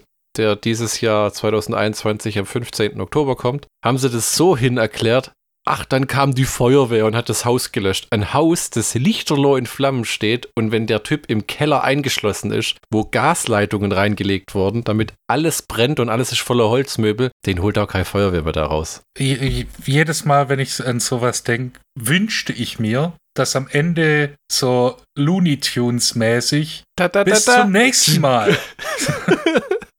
er kommt wieder, keine Frage. So, äh, Looney Tunes und dann, wir sehen uns in der Fortsetzung. ja, aber was lustig wäre, so eine Saturday Night Live Verabschiedung, wo alle zusammenstehen, so, danke euch fürs Zuschauen, danke für alle, die sich haben ermorden lassen. Nächste, nächsten Teil spielt im Wald oder im Weltraum, ist uns nicht ganz sicher. Vielen Dank. Und dann so Frank Zappas Sofa Number One. Du, du, du, du, oder eine Tanznummer wie in äh, Radio Rock Revolution. zu David Bowie Let's Dance oder so. Mit allen Cast-Mitgliedern. Ja, also äh, es ist, äh, ja, es ist, es muss man mögen. Also es gibt aber bei diesen Slasher-Filmen auch bessere und schlechtere Teile. Ne, wenn man sich die Freitag der 13. Teile angucken will, dann guckt ähm, Teil 1, Teil 4 und dann Teil 10. Ja? Wenn ihr Nightmare on Elm Street gucken wollt, guckt den ersten, den dritten und den sechsten. Teil 1 bis 6. Ja, gut. Sieben kann man, kann man sich sparen. Und bei Halloween würde ich sagen Teil 1 und 2. Teil 4 und 6. Ah, Das Sechser ist schon Geschmackssache, weil sie den im Schnitt so verunstaltet haben. Ich habe da letztens tatsächlich mal den Producers Cut angeguckt, wo sie diese komplette Cult of Thorn Handlung reingenommen haben, wo Michael dann auch mal nur neben diesen Typen steht und äh, so als Handlanger dasteht, wo du auch denkst, okay, der ist jetzt also plötzlich in einem Angestelltenverhältnis oder was? Ja, mit Krankenversicherung. Ja, aber vielmehr Dr. Loom, äh, Dr. Loomis bzw. Donald Pleasance. Also auch das siebte Teil hat seinen Charme, dieses Age 20. Ja, das kommt immer drauf an. Ja, aber das sind halt jetzt nicht. Also ich mag die Halloween-Filme und ich habe die alle viel zu oft gesehen, wahrscheinlich für deine Maßstäbe. Aber die sind nett wie Wayne's World oder Austin Powers, was du dir einfach mal reinziehen kannst zwischenrein. Da muss schon in Stimmung sein, weil wenn du eh schlecht drauf bist und dann guckst sowas noch, dann, das habe ich heute gemerkt, ja. Ich hatte ein bisschen eine komische Woche und dann habe ich heute Morgen anderthalb Rob Zombie Halloween-Filme gesehen und gegen Spätmittag habe ich mir gedacht, uff. Weil so ein richtiger Stimmungsaufheller ist der zweite Teil ja nicht. Nee, da, da empfiehlt sich eher äh, Glücksberg hieß der Film. Ja, ja, oder Goofy der Film. Alleinerziehender Vater, Mann. Ja, Goofy hatte Sex. Mhm. Okay. Jetzt hätten wir das auch geklärt.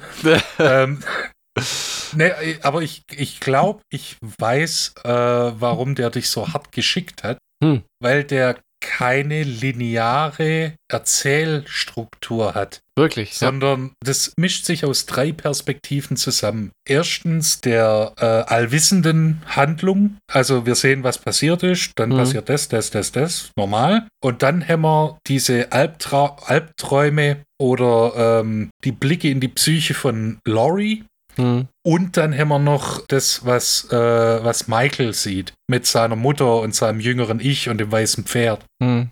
Und das geht nicht gut oder nicht offensichtlich ineinander. Das kann das filmische Erlebnis ein bisschen trüben, weil du nie weißt, okay, was, wo, wann, wie, äh, lebt ihr jetzt doch noch oder was? Es ist so furchtbar verwirrend, ja, genau, weil du nie wirklich weißt, äh, äh, das ist nicht so wie Szene A hat mit Szene B zwingend irgendwas zu tun. Es gibt eine, da kommt Laurie einfach zu spät zur Arbeit, wo du denkst, oh, okay, scheinbar hat die einen Job. Äh, ja, und, äh, dieses sieht nur Michael seine Mutter oder auch Laurie, weil das ist ähm, äh, im äh, Grand Final ist das nicht so ganz ersichtlich, weil ähm, das kann man ja sagen, wir reden ja eh noch drüber. Hm. Das, der Showdown findet ja in, dem, in, in der Hütte statt und sie wird von jungen Michael, der von einem anderen Schauspieler äh, gespielt wird, weil mhm. der Originalschauspieler zu schnell gewachsen ist, äh, festgehalten und kann sich nicht rühren. Und der Polizist, der dann dazukommt, sagt, äh, nee, Dr. Loomis sagt dann, es ist niemand da. Wer, das ist nur in deinem Kopf. Okay, dann sieht sie also die Vision von Michael. Weil Michael sieht seine Mutter, das weiße Pferd und sich selber. Mhm. Und Laurie anscheinend auch. Hä? Das, das macht das Ganze nicht so ganz stimmig und äh, verwirrend. Konntest du das Ende deuten? Ich habe es so gedeutet, dass Laurie durch die ganzen Erlebnisse in die Psychiatrie gekommen ist. Dass er jetzt äh, auch komplett Banane ist. Ja, ja, irgendwie, ne? Weil es gibt dieses komische, ich grinse da so in die Kamera. Ja. Und dann war es das irgendwie. Und dann zieht sie nochmal das Pferd. Genau. Und ihre Mutter. Und äh, das ist für mich dann, oder war für mich dann so, okay, die ist jetzt auch psychisch komplett übergeschnappt. Hm. Also kein dritter Teil. die waren yeah. ja schon tatsächlich in den genau. Stadtlöchern, ne? Aber der zweite war ein, finanzielles Desaster. Was aber damit. Ich bin ja wirklich der Meinung, Rob Zombie hat es bewusst so gemacht, weil der hat es ja im ersten Teil hinbekommen. Der erste Teil ist im Grunde genommen ein klassischer Halloween-Film. Ja? Michael ja. bringt alle um. Fertig. Klar, du hast diese Vorgeschichte, aber es ist eine lineare Erzählung, wie du sagst.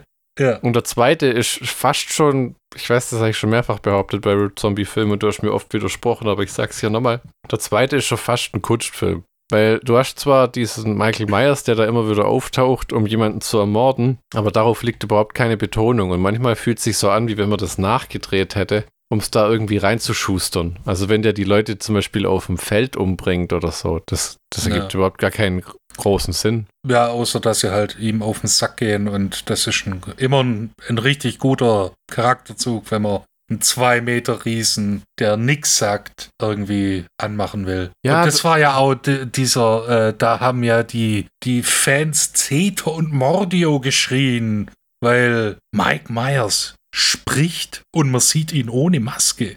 Ach ja, genau, da, wo, wo, wo, sie da, wo dann da sagt, die, und dann sticht er auf äh, Dinge. Ja, der hat alles über den dort geschmissen. Mir schau, ich hatte auch das Gefühl, manchmal hat er eine Maske auf und manchmal dann eben doch wieder nicht. Der zweite Halloween-Film begeht auch dieses filmische Kapitalverbrechen, dass man sagt, viele Sachen spielen so im Dunkeln, dass du eigentlich gar nicht wirklich was erkennen kannst. No. Ich weiß nicht, ob das dem Zeitdruck geschuldet war, dass sie gesagt haben, wir haben einfach nicht die Zeit, das alles auszuleuchten, weil hier irgendwie schnell fertig und Budget und bababa. Aber es war stellenweise schon uh, arg Überleg dir selber, was gerade passiert, mäßig. Fand schnell? Mm, ja, es, es lässt Raum für Interpretationen zu. Das, das, da, da, darauf kann, man, kann ich mich einigen. Aber äh, Rob Zombie hat ja von Malek Akkad äh, den äh, Persilschein bekommen, dass er alle bisherigen äh, Regeln im Halloween-Universum über Bord schmeißen darf. Mhm. Das ging halt nur nicht so gut mit den Fans. Und der Film hat 15 Millionen Dollar gekostet. Der zweite wo, Teil tatsächlich. Ja,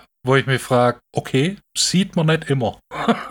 nee, echt nicht. Das hätte ich jetzt auch nicht gedacht, dass der so, dass der so teuer war. Aber gut, Schauspieler, die da wieder äh, äh, zurückholen muss, ne, für einen, zweiten, für einen zweiten Teil, die dann wahrscheinlich ein bisschen mehr Geld wollen und alles. No. Ist einer der wenigen Rob Zombie-Filme, wo man sagen muss, dass das Geld wahrscheinlich in irgendwelchen Gehältern verschwunden ist. Und im Hickhack mit, äh, mit den Produzenten. Das hat Rob Zombie auch gesagt, dass, äh, dass die äh, Weinsteins arg arg äh, äh, ihre Finger da im Spiel hatten und das einfach unnötig Geld kostet hat. Irgendwie äh, gab es in Georgia mit der ATF Probleme und das hat mal geschwind richtig viel Kohle kostet, um das aus dem, äh, aus dem Weg zu bringen. Und dafür, für so unnötigen Scheiß, wo eigentlich die Produzenten und die Weinsteins hätten äh, drauf achten sollen, für sowas ging dann Geld drauf. Ärgerlich, ärgerlich, weil du willst ja eigentlich im Endeffekt immer einen Film, der mehr zeigt, als du an Geld hattest, ne? so Herr der Ringe mäßig, wo man immer denkt, wow, das, die ganze Trilogie hat im Endeffekt äh, irgendwie 150 Millionen Dollar gekostet. Das ja, und äh, auch Rob Zombie, äh, wir wissen ja, dass der mit Geld umgehen kann. Hm. Und in der Regel ist es bei ihm fast besser, du gibst ihm keines als etwas. ne? Weil so seine beste Arbeit macht er, wenn er keine Kohle hat. Ich meine, das ja. ist natürlich irgendwo dann scheiße für die Schauspieler, die dann äh, äh, für keine Kohle anrücken müssen. Weil ihm persönlich glaube ich nicht, dass er von den Filmen leben muss, die er da dreht. Er wird wahrscheinlich auch als Regisseur sein Geld bekommen und pipapo. Und vielleicht, ich könnte mir vorstellen, dass der seit Salem am Backend beteiligt ist. Ja, ist ja auch legitim. Also. Was wahrscheinlich bei Halloween und Devil's Rejects über Lionsgate noch nicht so einfach gegangen ist. Hm. ja, ein Knauser. Aber sowieso, ähm, über die Weinsteins hat man seit jeher furchtbar viel grauenhaft Schlechtes gehört. Also im Filme machen.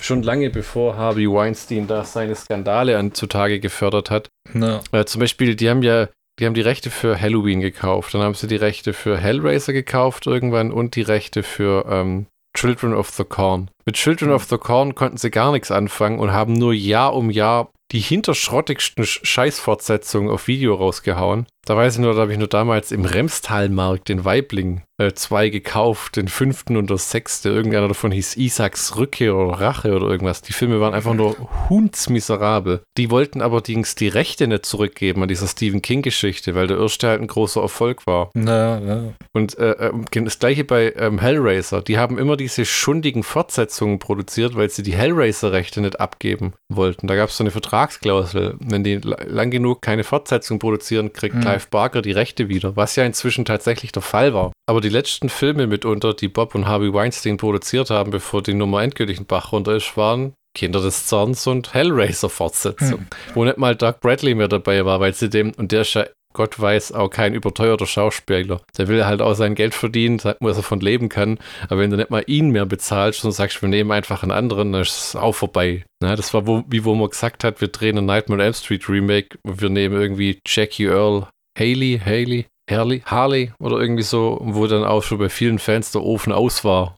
Ja, wenn da jetzt Robert England am Start gewesen wäre, hätte man gesagt, okay, interessant von vorne, aber so. Und äh, äh, äh, hier ist halt auch leider so. Fortsetzung, Fortsetzung, Fortsetzung, Fortsetzung und rauskommt oft nur Grütze bei. Und äh, ich glaube wirklich, der hat den teilweise gegen die Wand gefahren, weil er gesagt hat, so, jetzt könnt ihr euch mit eurem dritten Teil ins Knie ficken. Das war's ich würde ja sehr überrascht sein, wenn das Ding überhaupt sein Budget wieder reinholt. Weil es wirkt, würdest du zustimmen, es wirkt für einen Rob Zombie-Film stellenweise sehr lustlos. Also, wenn zum Beispiel Michael zum zehntausendsten Mal in dem Franchise einfach nach dem letzten Teil in irgendeine Ambulanz gepackt wird und irgendwo hingefahren, nach dem Motto, ja, ja, passt schon. Dann da ausbricht die Szene von fünfminütiger Dialog mit diesen Schwachköpfen, die irgendwie über Nekrophile reden, über eine Leiche, ja. die sie schänden wollen. Dann fahren sie gegen eine Kuh. Das ist die ganze Szene dort vielleicht 10, 11 Minuten, bis du diese Typen wieder aus dem Film hast. Und zwei Minuten ungelogen sind nur Richard Brake, der langsam wieder zu sich kommt und 15 Mal Fuck murmelt.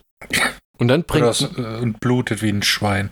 Aber da habe ich mir gedacht, das so lange stehen zu lassen, ist ein wenig faul. Aber das macht er in dem Film eh furchtbar oft. Aber bei dieser Halloween-Party, da stand irgendwie zwei Minuten lang Shots von nackten tanzenden Frauen und dieser komischen ja. Band, für die er in den Extras fünf Musikvideos gedreht hat.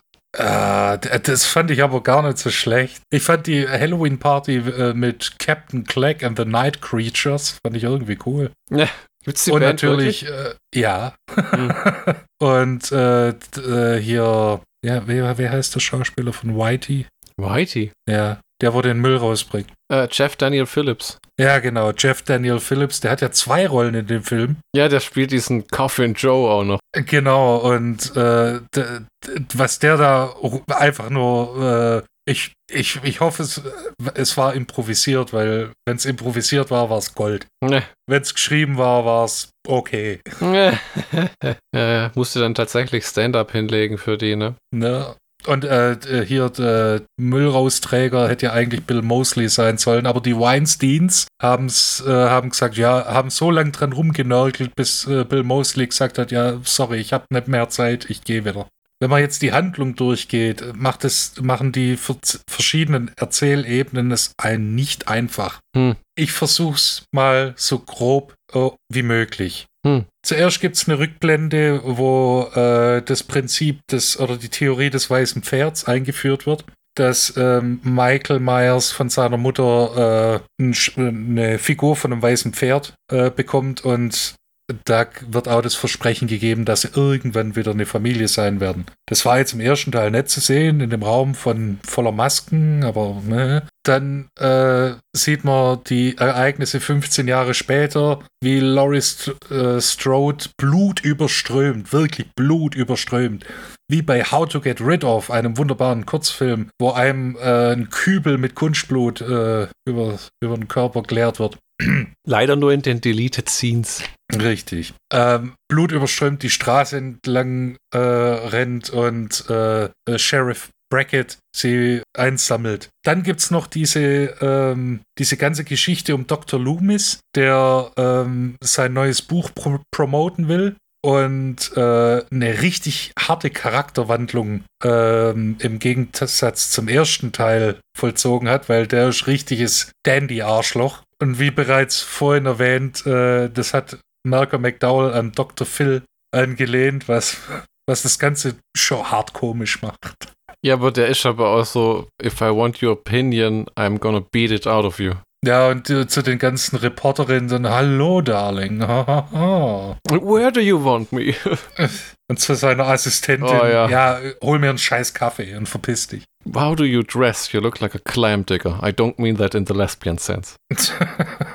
ja, der hat so richtig harte Einzeiler in dem Film. Ja, ja. Und äh, das Buch, wo er dann die komplette Geschichte von Michael Myers äh, darlegt, was er anscheinend im ersten Buch noch nicht gemacht hat. Ne? Hm. Das, da erkennt dann Laurie Strode, dass sie die Schwester von Michael Myers ist und driftet dann noch härter ab äh, in die Depression. Mittlerweile bekommt sie auch keine Medikamente mehr von ihrer Therapeutin, zu der sie ein angespanntes Verhältnis hat, nennen wir es mal so. Und äh, ihre Stimmungsschwankungen gehen ihrer, äh, ihrer Freundin Annie auch hart auf den Sack. Äh, aber Sheriff Brackett versucht immer zu schlichten und zu sagen, jo, muss ich verstehen und das ist, wir haben sie trotzdem nur lieb. Und das Verständnis, das der für die hat, finde ich beeindruckend, weil die ist so widerlich, auch zu seiner eigenen Tochter. Und die Annie ist ja relativ abgebrüht. Ne? Ja, die hat halt keinen Bock mehr auf den Scheiß. Das hätte ich aber auch nicht, weil sich die au- au- aufspielt, wie wenn äh,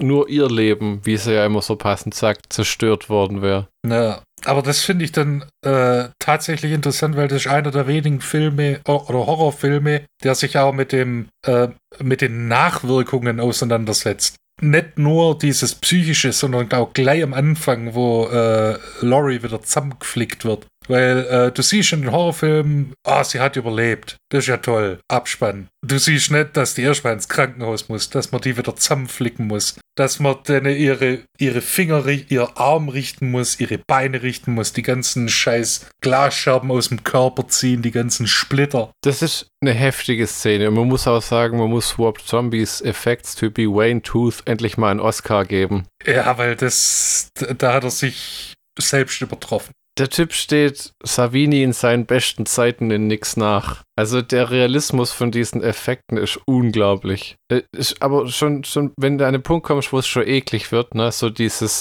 die, der ihre Hand ist, sieht echt aus wie durch die Mangel gedreht. Ja, Und auch ihr Das- Gesicht und äh, die haben, das muss man auch sagen, was mir positiv aufgefallen ist, die Narben sehen fantastisch aus an den Leuten. ja. Ja, du siehst, die sind gezeichnet. Nicht nur körperlich, sondern auch psychisch. Ja, ja, ja, ja. Und das habe ich noch nie in einem Franchise gesehen, dass man auch mal so die, das nach dem Abspann sieht, was Hm. nach dem Abspann passiert oder passieren müsste. Hm. Genau. Und äh, ja, Laurie erkennt dann, dass sie die Schwester ist und macht einen selbstzerstörerischen Partytrip. Hm. Und währenddessen fängt Michael an, Leute zu töten, weil das ist das, was er am besten kann. Ja, ja, das ist so irgendwo anders, fängt er einfach an, Leute abzuschlachten. Genau, angefangen mit, äh, äh, war, so, äh, war sogar der Müllträger, war glaube ich Ja. der erste. Im Stripclub, ja, ja. Wo Genau. auch der, der Stripclub hat jetzt ein riesen Schild äh, vor der Oh, Hütte. ja, Home genau. of Michael Myers Mother. Aber ich glaube, die Stripperin, die auch als drittes ins Gras beißt, ich glaube, das ist eine Pornodarstellerin. ist das Gingerlin? Ich meine, das ist Mona Wales. Bin mir aber Ah, nicht okay. sicher. Weil Ich habe es nicht Teil- rausfinden können. Im ersten Teil spielt irgendwo Gingerlin mit. Das ist ja so eine 80er-Legende. Die kenne ich nur aus Genau. dieser Doku ähm, After Porn Ends. Das ist recht interessant, falls das auch jemand mal interessiert. Gibt es zwei oder drei Teile, wo man sieht, was aus diesen Leuten wird, wenn die aus dem Business aussteigen und wie brutal schwer die es unter anderem haben. A, wegen ihrer Vergangenheit, aber B, vor allem auch, weil sie halt ganz oft einfach nichts anderes können oder wissen. Ja, weil die werden ja mit 18 quasi rekrutiert. Ja, das ist wahr. Und äh, manche, die äh, schaffen dann wirklich die Kurve, studieren und sind dann Geschäftsfrauen, Geschäftsmänner. Hm. Genau. Aber Michael mordet sich ja durch die Lande. Ja, und quer durch den ganzen Stripclub, ne? Also das ist auch mit die brutalsten Szenen, wo da Jeff Daniel Phillips den Schädel zertritt und den dann an eine Lichterkette hängt und dann die, die Nutte so lang gegen die Wand schlägt und, und äh, das war auch so eine Szene, wo ich auch gedacht habe, kannst du rausschneiden. Hat, hat gar keinen Einfluss auf den Rest vom Film. Ja, und das ist einfach nur die, der Weg des, des Michael Myers, weil danach kommen die Rednecks Ja. und äh, danach geht dann geht dann erst erst als er dann wieder als er dann am Haus von äh, Sheriff Beckett ist, wird's ein klassischer Halloween-Film, meine ich. Weil dann fängt's an mit Annie umzubringen und Wobei das ja auch Freundin. offscreen passiert im Grunde genommen. Ja, Wenn sie verge vergessen hätten, den ja. Tod zu filmen. Da gibt es so dieses berühmte Rob Zombie, wo er alles so verlangsamt, wo er einfach nur den, weiß gar nicht, wie man das nennt. Super Slow Motion ist es nicht, weil das ist kein Slow Motion. Also es ist irgendwie so einzelne Bilder, die noch irgendwie Film sind, aber dann eher auch schon fast Ja, so. Fotografien wie in Ja, äh, Texas Chainsaw Massacre, Ja, ja, genau. wo der äh, Epilog dann nur in Fotos ist. und aus irgendwelchen Gründen ist sie dann plötzlich splitternackt und liegt halt da. Ja, und das Badezimmer ist richtig zugesaut, Alter. Ja, aber es sieht auch nicht schlimmer aus als davor mit dem ganzen Graffiti, muss ich sagen. Halt blutiger. Ja.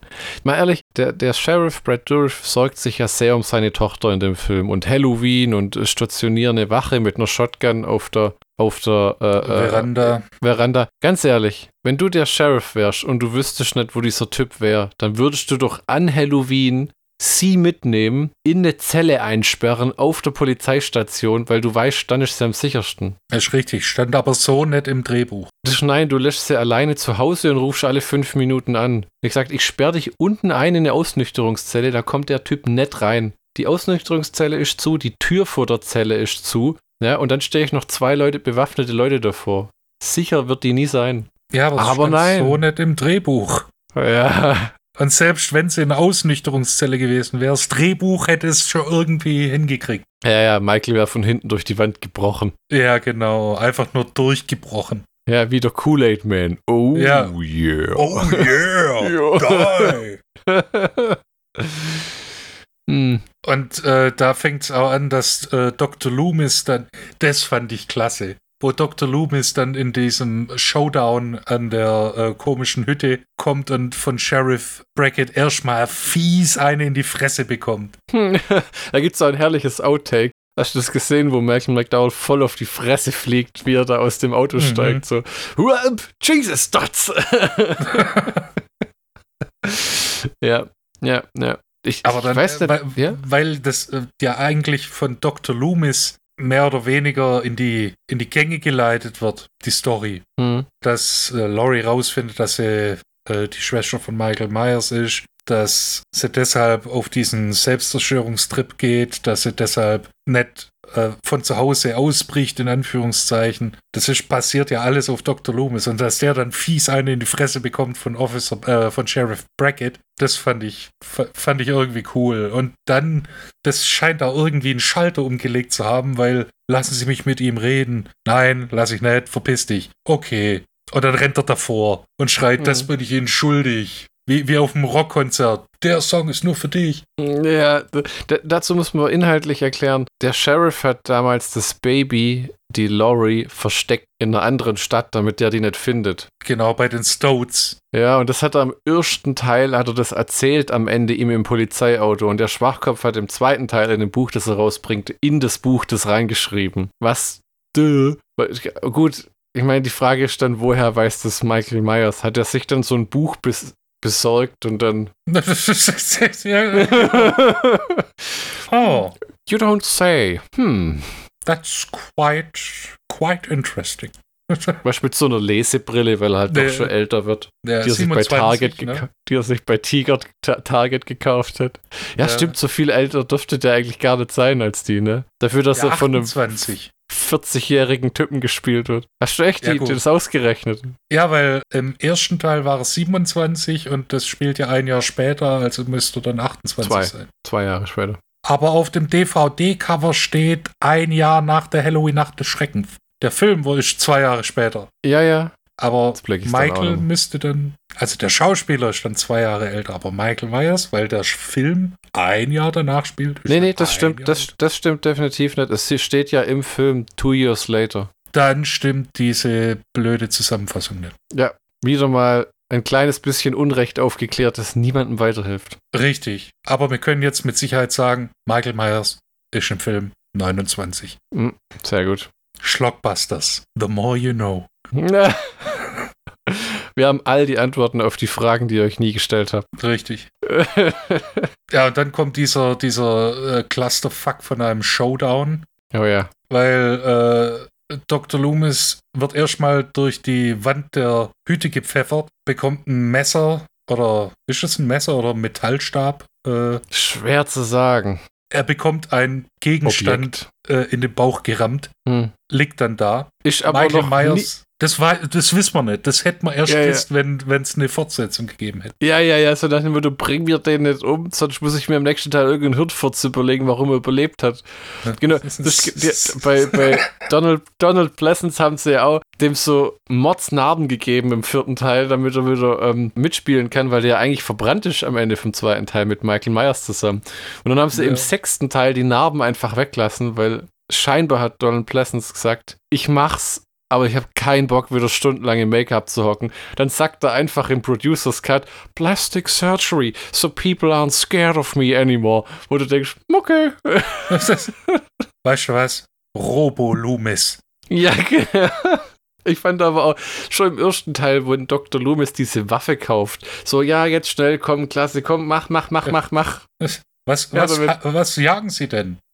Schnitt. ja, ja, köstlich. Dann wird Michael Myers zersiebt. Ja, Der wird schlimmer zerschossen als im vierten Teil am Ende. ja, wobei, weil er, wobei er das sicherlich bei der Fortsetzung. Es wurden keine Ja, ja. lebenswichtigen Organe getroffen. Wenn er Sid Haig, Sherry Moon, Zombie und Bill Mosley in Three from Hell zurückbringen kann von 100.000 Kugelwunden, dann kriegt das ja auch hin.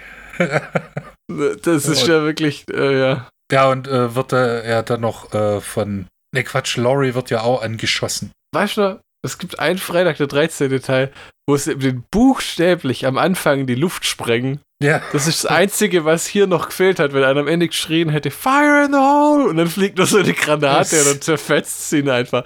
Im, Im neunten Teil von Freitag der 13., wo sie dann in die Luft jagen am Anfang und dann ist so ein glühendes Würmchen, das die Leute reinkriecht, wo sie festgestellt haben, fuck, dann haben wir ja aber gar nicht Jason. Das heißt, der Hauptteil vom Film ist das irgendjemand. Das ist, dann ist es Daryl. Ah, Gott. Ja, und dann kommt ja Laurie irgendwie auch noch zu, zu Schaden.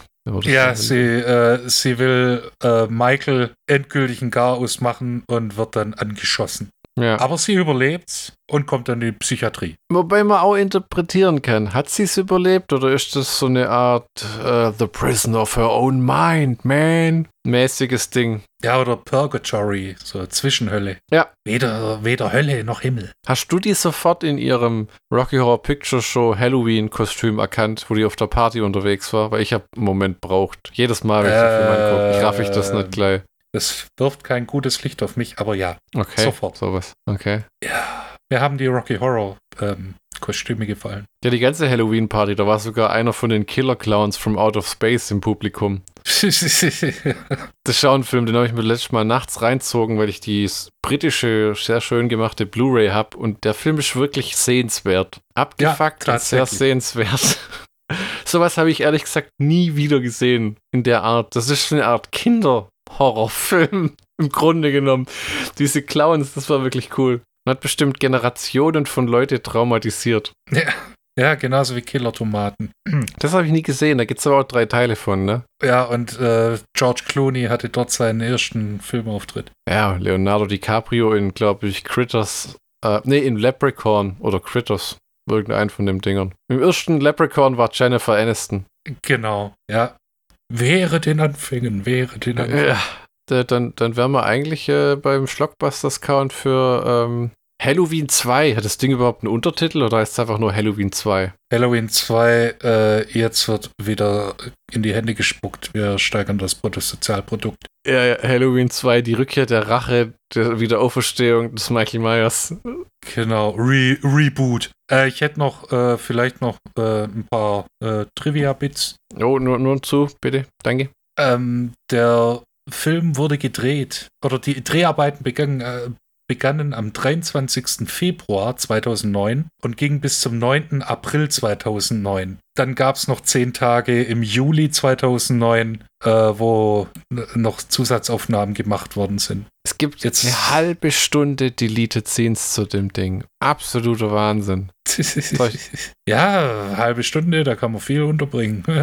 Du, äh, da gibt es unter anderem einen ganz anderen Kill für die Prostituierte, die er vors Hau vorm Haus verfolgt. Und, und ähm, ja. Der äh, Director's Cut hat ja auch ein komplett anderes Ende. Oh, tatsächlich. Weißt du, was das Originalende war? Da ich denn das nicht gesehen habe, äh, ich glaube, äh, alle sterben. Alle. Ah, okay.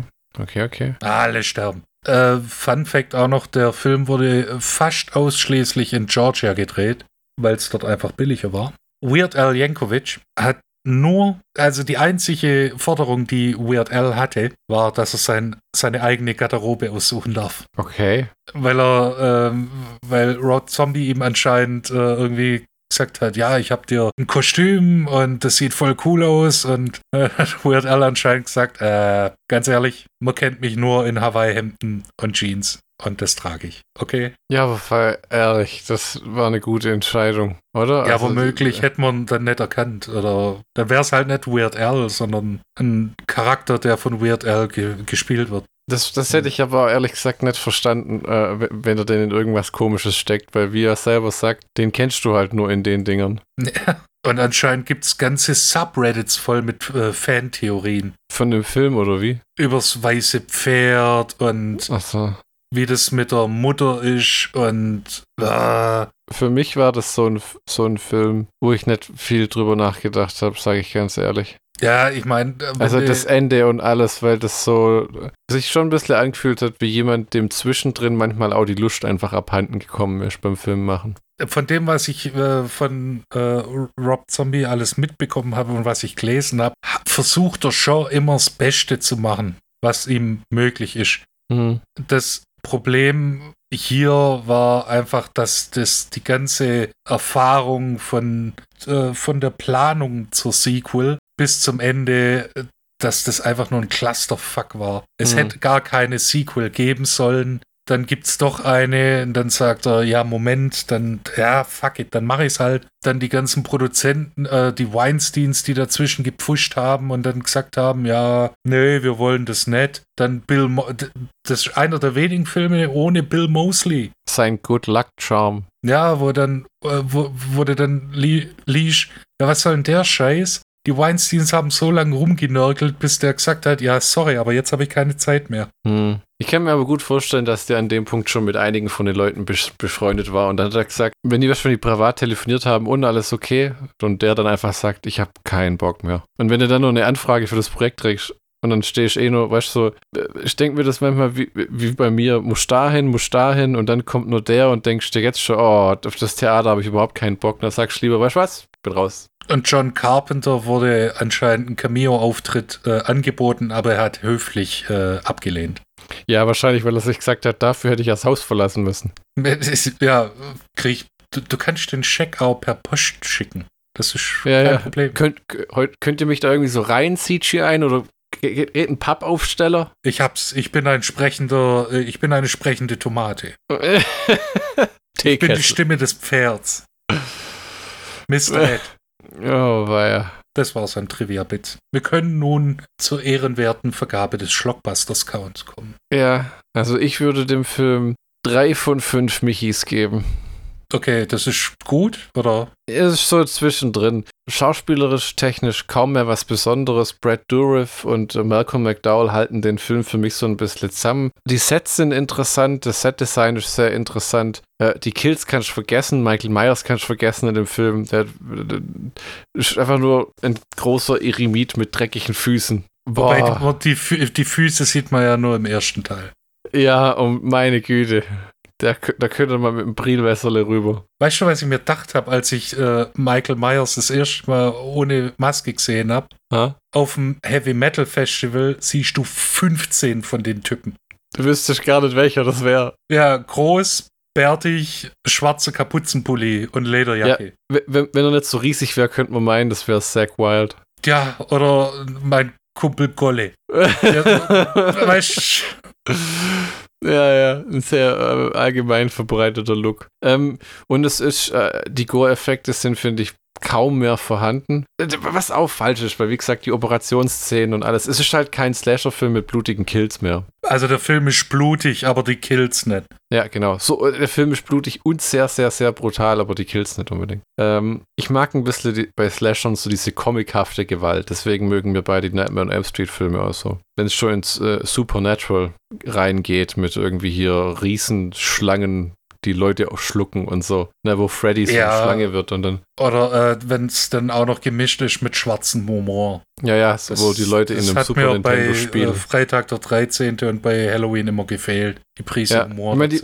Die, die Freitag der 13. Filme sind halt auch brutal nüchtern. Und dadurch, dass die MPAA die ganzen Gore-Szenen zerrapselt hat, sind die Filme halt auch echt, äh, wie so kastriert. Ähm, aber es ist ein unterhaltsamer Film, den ich in meinem Leben garantiert auch noch ein paar Mal angucken werde, weil er eigentlich auch ein ganz gutes Double-Feature mit dem ersten Teil macht. Das ist halt, du Das musst, echt stimmt, einen, ja. du musst halt echt einen gute Laune-Film nachschieben oder danach äh, mal eine halbe Stunde an die Sonne gehen oder irgendwie so, damit du nicht irgendwie selber anfängst, äh, Alice Cooper-Poster in dein Badezimmer zu hängen und denkst, ja, so ein Graffiti über der Decke, das wird sich schon gut machen. Du sagst das, als ob das was Schlechtes wäre. Oh, das ist es.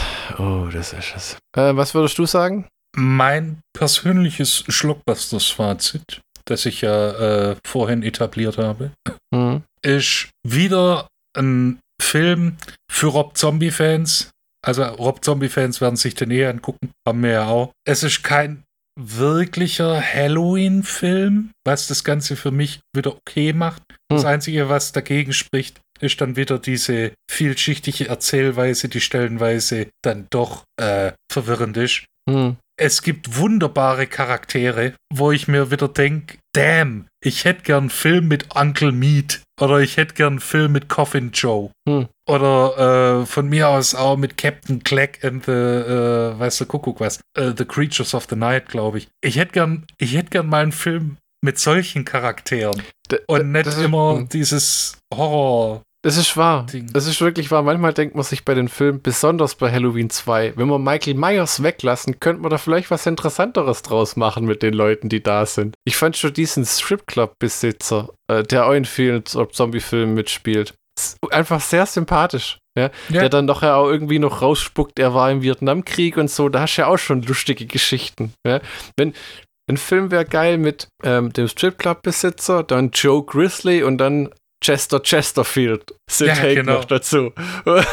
Die dann irgendwie, keine Ahnung, äh, einen Überfall planen oder was immer man tut. Ja, oder äh, so, was weiß ich, einen Versicherungsbetrug irgendwie durchführen müssen, wie A Weekend at Bernie's oder sowas. Ja, ich würde wirklich Rob Zombie gern mal in einer Komödie sehen. Also nicht nur so ähm, ähm, Slapstick-Komödie oder sowas, sondern einfach irgendwas, was nicht darum geht, nur Leute zu quälen und zu töten. Und genau das, äh, ich habe, das haben wir ja vorhin gesagt, ich äh, habe, ähm, äh, wer, wer heißt der Film wirklich? Ich, ich, ich habe gerade nur Salem im Kopf. Ja, Lords of Salem. Ja, genau, Lords of Salem, da habe ich das Buch gelesen. Und ich habe mir gedacht, wo ich das Buch gelesen habe, fuck it, ich hätte gern einen Film oder von mir aus auch ein Buch nur über, äh, über die Radiomoderatoren. Das hätte mir sowas von gefallen. Das wäre hm. das wär schon, bevor ich den Film gesehen hätte, wäre das schon einer meiner Top-Filme. Hm. Weil der, äh, Rob Zombies schafft so ein, so ein gewisses Feeling zu vermitteln. In Lords of Salem diese, diese Radiomoderatoren, die halt nachts arbeiten äh, und äh, so ihre, weil sie halt nachts arbeiten, nicht so viele Kontakte haben und äh, mit sich selber beschäftigt sind, die haben eigene Probleme. Und in Halloween 2 äh, der Besitzer von dem Plattenladen Uncle Meat. Ich hätte so gern den, den Charakter ein bisschen mehr, mehr Fleisch gegeben. Oder äh, hier Ken Foray in Halloween 1. Hm, der schreibt das, tolle Char Charaktere, der Kerl. nur oftmals dürfen sie leider nicht sehr viel machen.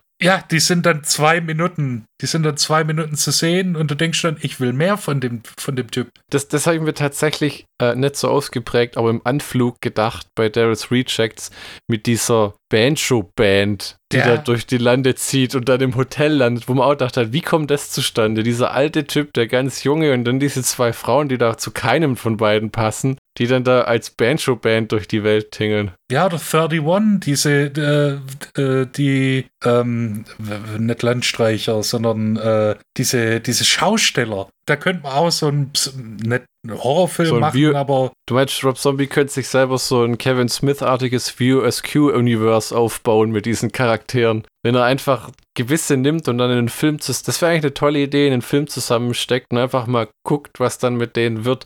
Dann können sie ja, ja auch so. Ein Road-Movie oder sowas. Ah, ich weiß nicht, das war ja Devil's Rejects im Grunde, aber wenn sie dann, man kann ja auch so Berührungspunkte mit den Charakteren aus einem anderen Film dann haben. Aber es wäre interessant, ja. Es ist immer schade, dass die Leute dann nicht so viel zu tun haben. Ja, und oder äh, in zwei Minuten abgefrühstückt werden und dann ein Messer in den Bauch kriegen. Ja. Unverrichteten Schisses. hm, ja.